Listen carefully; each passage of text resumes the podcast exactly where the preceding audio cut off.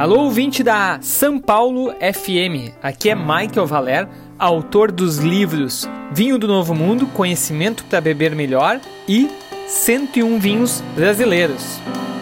Aproveitando as comemorações de 7 de setembro, essa semana vamos compartilhar alguns fatos que marcaram a história do vinho no Brasil. Vamos começar pela origem das primeiras videiras cultivadas no país. E, ao contrário do que muita gente pensa, essa história não começa no Rio Grande do Sul. Acredita-se que as primeiras videiras tenham chegado ao Brasil em 1532, trazidas pela expedição colonizadora. O nobre português Martim Afonso de Souza seria o primeiro personagem a implantar videiras no Brasil, em São Vicente. Mas foi Brás Cubas, fundador da cidade de Santos, o primeiro a cultivar e produzir vinhos em nossas terras. Depois dele, João Gonçalo teria cultivado videiras na capitania de Itamaracá, onde hoje fica Pernambuco. Aliás, alguns pesquisadores acreditam que essa região é a que mais tempo se produz vinho de forma ininterrupta no Brasil. Outro momento muito importante ocorre 100 anos mais tarde, em 1626, quando se inicia o cultivo nas missões jesuíticas no Rio Grande do Sul, com videiras europeias trazidas por Roque Gonzalez. Em 1742 acontece outra contribuição muito importante dos portugueses, quando chegam na região de Porto Alegre casais das ilhas de Açores e da Madeira, o que representa, naquele momento, o renascimento da vitivinicultura rio-grandense.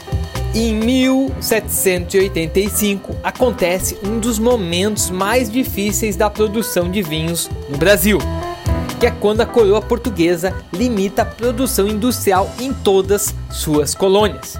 Ou seja, estava proibida a produção de vinhos e de qualquer outra manufatura no Brasil. Essa proibição só foi derrubada com a transferência da coroa portuguesa para o nosso país no ano de 1808.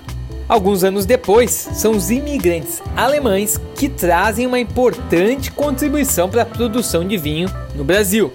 Eles são responsáveis pela disseminação do cultivo de variedades americanas, como a uva Isabel, que acontece a partir de 1860 estabelecendo o plantio no pé da Serra Gaúcha.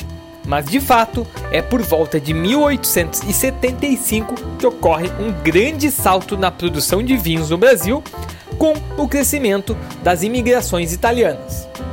No Vale dos Vinhedos, uma das principais regiões produtoras do país, o registro mais antigo da elaboração de vinhos é do ano de 1881 em Garibaldi, segundo o relatório feito pelo cônsul italiano em 1883, a produção foi de aproximadamente 500 mil litros de vinho na cidade.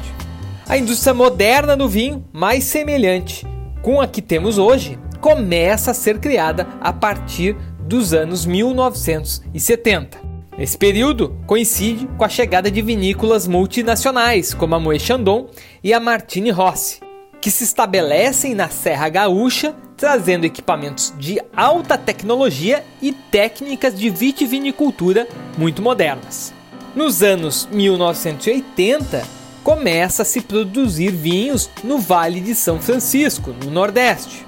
No final dos anos 1990, nasce a vitivinicultura na Serra Catarinense. A partir dos anos 2000, uma série de novas regiões começam a ser exploradas pelo país. Algumas com muito sucesso, como na Serra da Mantiqueira, entre os estados de São Paulo e Minas Gerais. Hoje, de fato, apesar de não ter todo o prestígio de países europeus e alguns vizinhos, o Brasil é o quinto maior produtor de vinhos do hemisfério sul, com mais de 3,5 milhões de hectolitros produzidos por ano.